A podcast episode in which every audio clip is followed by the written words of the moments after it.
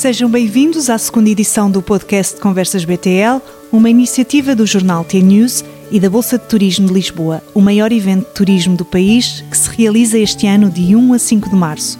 Acompanhe-nos em dois dedos de conversa com os nossos convidados sobre os temas da atualidade turística. Olá, sejam bem-vindos ao podcast Conversas BTL 2023. Hoje tenho o prazer de estar à conversa com duas figuras bem conhecidas do setor das agências e operadores turísticos, Luís Henriques, diretor-geral da Hermet, e Constantino Pinto, diretor comercial da Avris. O tema geral da nossa conversa é o setor da distribuição em 2023, mas vamos falar em particular de três subtemas: o impacto da inflação na venda das viagens, a relação operador-agência de viagens e que mudanças estruturais podemos esperar no mercado para enfrentar os desafios que se colocam. Olá aos dois, muito obrigada por terem aceitado este convite. Muito bem-vindos. Obrigado nós. Obrigado nós.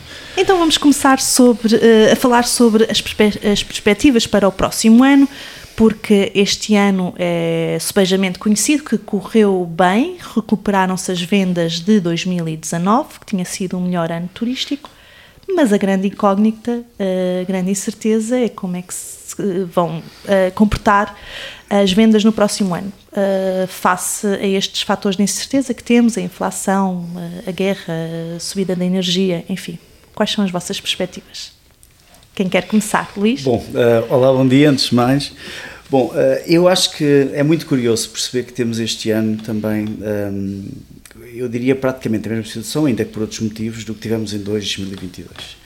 Eh, como se recordarão, outubro e novembro de 2021 foram anos muito bons em termos de vendas, o mercado depois para desde dezembro até março, devido à Covid, eh, e toda a gente acreditava naquela altura que ia ser um ano mau. Pronto.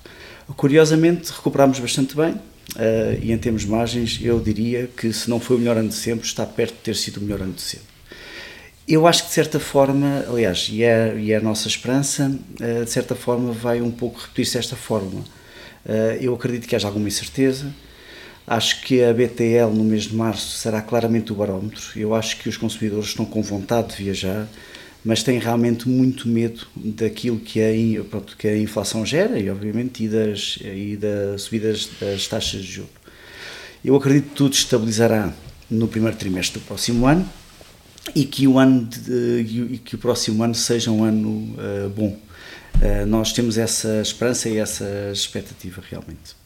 Constantino, e do vosso lado, do lado do operador, como é que vocês veem o próximo ano?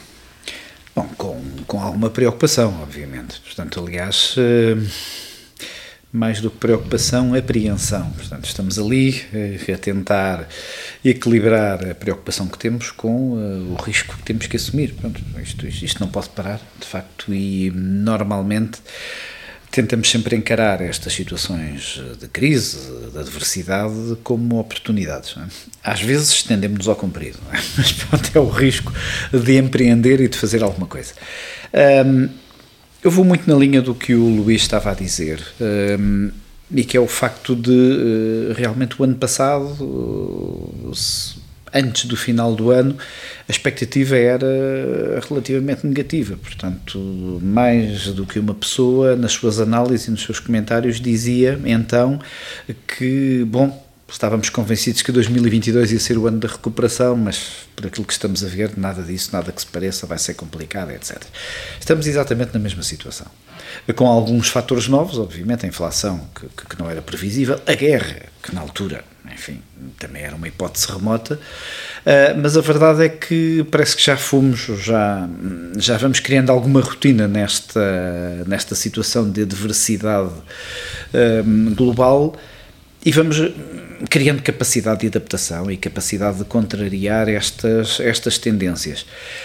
Eu acho que a única resposta possível da nossa parte, tour operação, é continuar a apostar seriamente naquilo que fazemos. Portanto, criar novos destinos, reforçar eh, as frequências para os, para os destinos em que operamos e ter produto na montra para que o cliente eh, possa ver está tudo a funcionar, isto continua, os operadores continuam a funcionar, continuamos a ter cada vez mais produto, cada vez mais destinos, vamos lá viajar. Bom, isto é uma perspectiva muito simples, obviamente, mas uh, que eu acho que corresponde seriamente à realidade. Portanto, a nossa parte é esta: criar produto, fazer, empreender ser proativos, é o que estamos a ser, não reativos neste caso, e, e esperar. Pronto, e depois vamos jogando consoante a tática do adversário. E o adversário, nesta altura, é, é realmente a conjuntura. Mas, eh, a par da preocupação e da apreensão, obviamente que temos uma grande dose de otimismo e, eh, neste momento, sentimos-nos como tendo feito os trabalhos de casa. Portanto, temos os trabalhos de casa feitos, temos a programação na rua, temos tudo preparado no site para vender. Agora vamos esperar que o consumidor final, eh, no qual eu também me insiro, obviamente, não tenha receio e depois, para além do receio, tenha a possibilidade de viajar. Sim. Tem-se discutido também se uh, no próximo ano os destinos de proximidade serão mais procurados do que os de longa distância. Qual é a vossa opinião? Haverá aqui alguma mudança no, na procura de destinos? Bom, eh, eu tenho uma opinião muito particular em relação a isso. Eh, eu acho honestamente que, devido à pressão que a classe média irá ter durante o próximo ano, eu acredito que os destinos de média e de longa distância se vendam com maior facilidade. Acho que de curta distância vai ser um pouco mais difícil. Quem tinha o pouco orçamento disponível para férias, mais pressionado estará ainda portanto mais difícil se tornará. Mas, eh, tal como o Constantino disse, quer dizer, eh, nós estamos muito habituados a estas incertezas no nosso, no nosso mercado, portanto, tudo isto é, pronto, eu diria que é uma incógnita. Mas acredito que, os, eh, pronto, que a oferta que existe para média e longa distância não será toda afetada. Constantino, vocês têm essa oferta, não é? De médio e longo curso? Sim, sim. Mas, e vou na linha do Luís novamente, portanto, parece-me que faz todo o sentido esta observação. Eh, eh, quem tem realmente um orçamento diminuto para férias, obviamente que será, hum, será em teoria e pela lógica, aquele, os primeiros a serem afetados pelas dificuldades financeiras originadas pela inflação e por tudo o resto. Enfim, a verdade é que uh, a necessidade está lá, portanto, e, e, cada vez temos esta, esta ideia mais, mais clara na nossa cabeça e mais nítida. Um, as pessoas endividam-se para viajar, coisa que não acontecia há uns anos, não é? Portanto, isto, e isto o que, é que vai, o que é que vai gerar? É uma necessidade tão grande, é um escape tão importante que eu acho que as pessoas vão fazer das tripas coração para conseguir fazer pelo menos uma perninha em qualquer sítio. É? Mas uh, a ter que, a sentirmos, eu acho que são realmente os destinos mais curtos que vão sentir. Pese embora as transferências de, de, de, pessoas que normalmente viajariam para as Caraíbas, que são capazes deste ano, enfim, por razões de preço, não ir para as Caraíbas, irem para Saidia ou qualquer coisa do género, mas, enfim, eu acho que no cômputo geral não vai grandes alterações, sinceramente. Eu penso que as coisas continuarão a funcionar como até aqui. Então vamos avançar aqui nos nossos temas. Vamos falar sobre a relação entre uh, as agências de viagens e os operadores turísticos. Eu vou começar pelo, pelo Luís. Luís, tu tens dito um, muitas vezes que o caminho das agências é a especialização. E nesse sentido, uh, que papel caberá ao operador turístico? É um tema que te é caro, eu quero que tu fales sobre ele, se faz favor. Claro que sim. Bom, antes de mais, eu acho, eu acredito realmente nisso. Eu acho que a especialização é o nosso futuro. Aliás, nós, hum, tirando o mercado ibérico, talvez, pronto, talvez o mercado do sul da Europa, Uh, se nós repararmos no norte da Europa, é, é, essa a tendência que tem, que tem evoluído. É? Portanto, eu acredito que as agências têm que ter a coragem para tomar essa decisão, uh, sabendo que não será um caminho fácil, uh, mas têm que realmente pensar em especialização.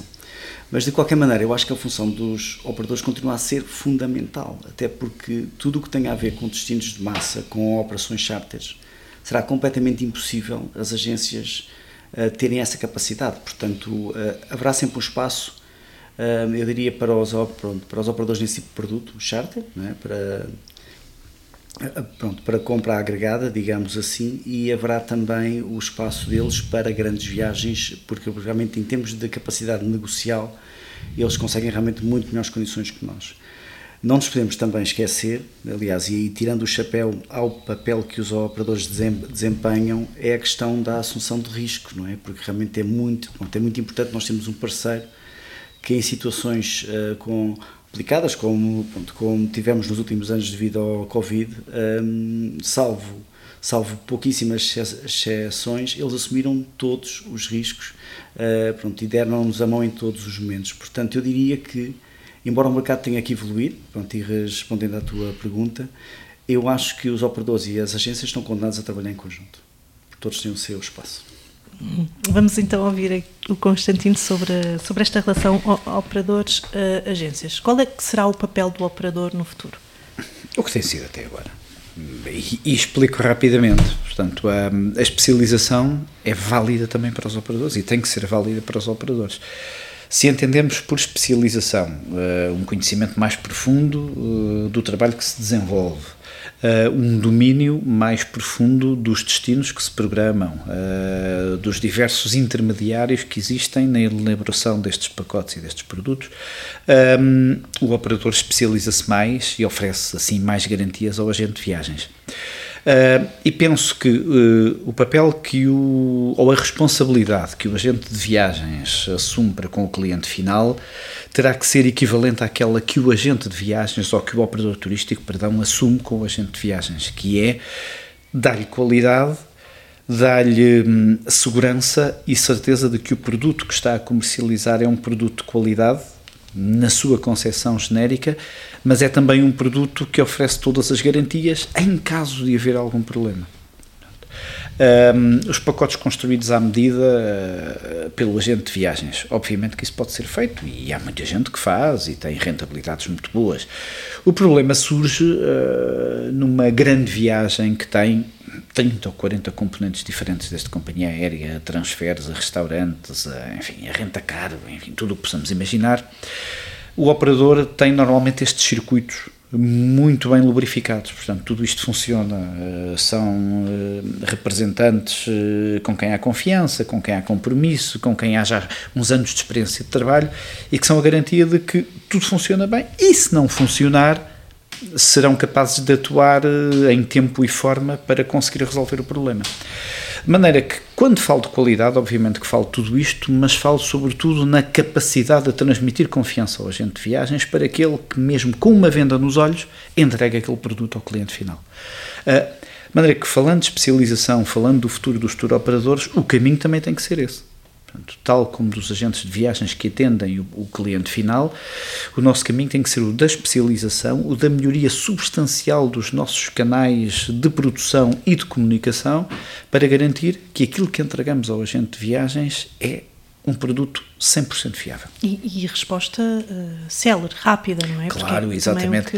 e a todos os níveis, sim. portanto, aquela, aquela perspectiva de que não, a minha função aqui é vender e depois o resto logo se vê. Não, não, não, quer dizer, a venda hum, é uma parte do processo. Portanto, a parte mais importante do processo, para garantir futuras vendas, é uh, o serviço pós-venda, de maneira que essa resposta tem que funcionar não só na confirmação, não só na orçamentação, começando por aí, não só na, na, na confirmação, mas acima de tudo uh, na resposta depois do cliente chegar ou enquanto o cliente está em viagem, se for necessário qualquer tipo de intervenção.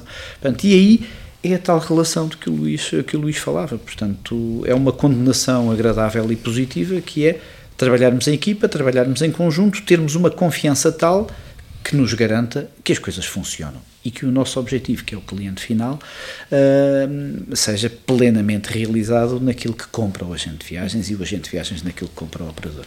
Sim, só para encerrarmos este tema, Luís, hoje em dia o que é que o agente, hum, se tivesses que eleger uh, as três principais, uh, diria, uh, as três coisas mais importantes que o agente hum, quer do, do operador turístico, o que é que tu dirias?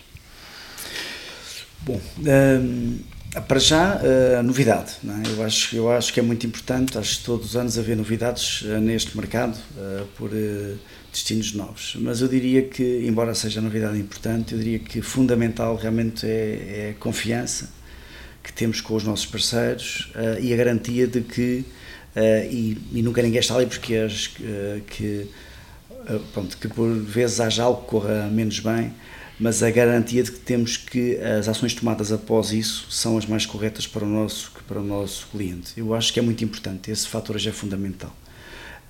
Eu não diria tanto preço, porque realmente é uma, é uma isto, pronto, isto é um mercado muito concorrencial, uh, há muita concorrência, pronto, e ainda bem para o, para o, para o público, mas eu diria que realmente a confiança que temos nos nossos parceiros é fundamental e também é um pouco a mensagem que tentamos passar às nossas agências.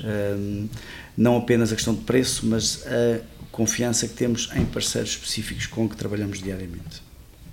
Muito bem, então vamos agora avançar para um terceiro tema e o último. Gostava que nós fizéssemos aqui uma leitura uh, do mercado. Porquê? Nós, nós saímos agora de uma crise, uma crise pandémica, onde nós não tivemos falências, uh, fechos significativos na, nas, nas empresas de, do setor da distribuição turística, portanto, as agências e os operadores, um, mostrando a resiliência do setor, uma vez mais. Um, mas a verdade é que este, este ano termina com algumas mexidas no setor, de, de entradas uh, de empresas em capitais de, de grupos de agências, uh, parcerias. Uh, como é que vocês acham que o próximo ano vamos assistir mais a isso? Ou isto é um processo normal para as empresas ganharem escala e responder, poderem também contratar com melhores condições com, com as companhias aéreas? Como é que, você, que leitura é que vocês fazem um, do que está a acontecer no mercado? Bom, eu acho que eu acho que é um processo normal, portanto, e faz parte do, do natural processo de adaptação à realidade.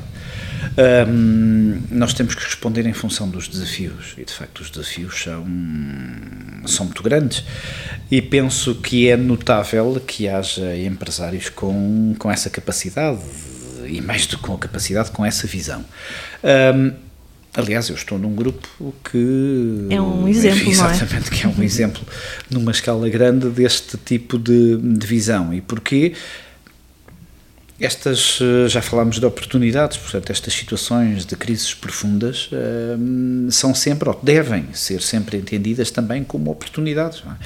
E, de facto, um, eh, a união de esforços, portanto, a fusão e a união de esforços um, permitem racionalizar e equilibrar uh, o mercado.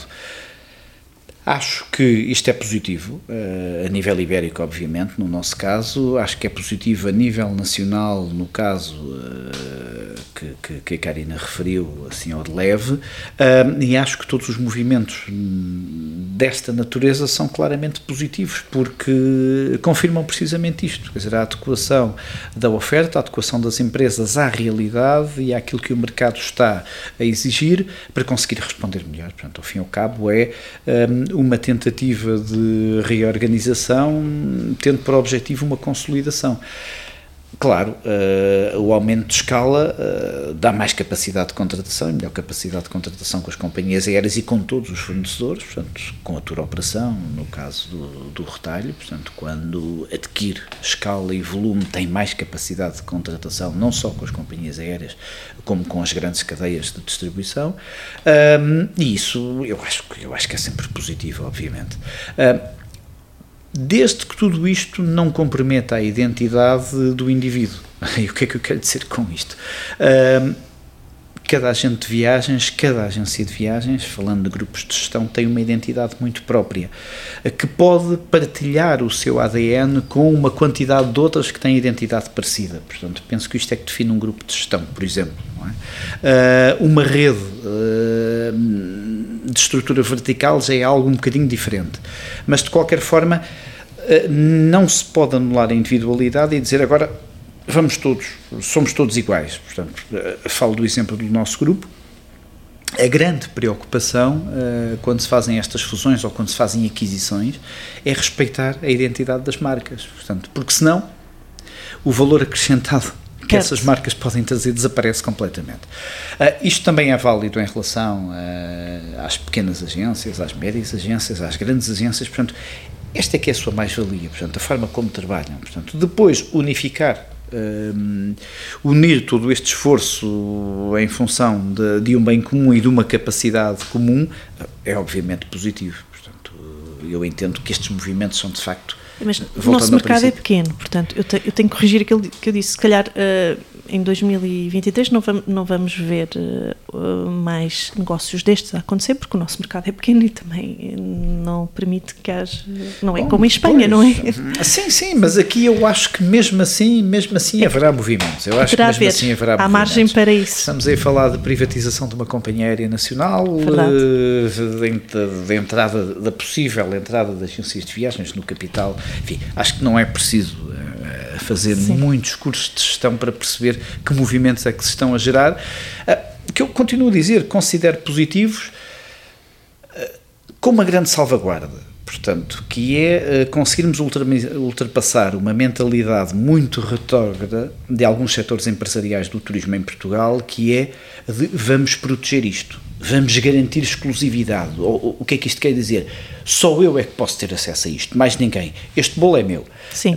Isso é um erro tremendo. É um erro tremendo e a longo prazo para não dizer a médio, um, traz uma fatura gigantesca. Portanto, que é o mercado tem que ser aberto, eu tenho que vingar não porque tenho exclusividade daquilo, porque consegui criar ali um contrato hermético, mas sim porque tenho capacidade de trabalho, porque tenho capacidade de inovação, porque tenho qualidade no produto que realizo e me coloco bem no mercado. Essa, por aí é que eu tenho que vingar, não por algum tipo de privilégio que consegui desencantar não sei de onde. Portanto, um, se a tendência uh, de formação uh, destes aglomerados entre aspas, uh, não for essa, é extraordinariamente positivo. Se o objetivo for vamos fechar o círculo aqui à nossa volta, o efeito é precisamente o contrário. Portanto, eu acho que isto é bom e, e, é, e é, tanto mais válido quanto mais pequeno é o mercado.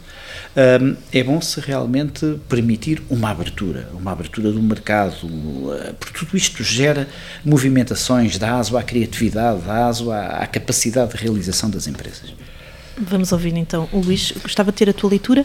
Eu dei o exemplo, uh, chamando os nomes, eu dei o exemplo da, da, da GEA, não é? Mas nós temos também agora recentemente a criação de, da Hair Venture. Uhum.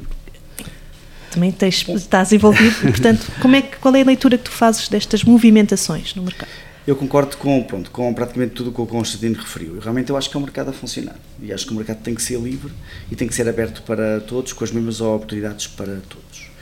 Eu diria que, não havendo fusões, tal como tu tinhas referido, uh, pronto, e mais uma vez realçar a capacidade e a resiliência de todos estes players do mercado, um, eu acho que teria inevitavelmente que haver algum tipo de fusão ou ou algum tipo de joint venture, de forma a que realmente as, eh, pronto, todos os players passassem por este processo de uma forma um pouco mais simples.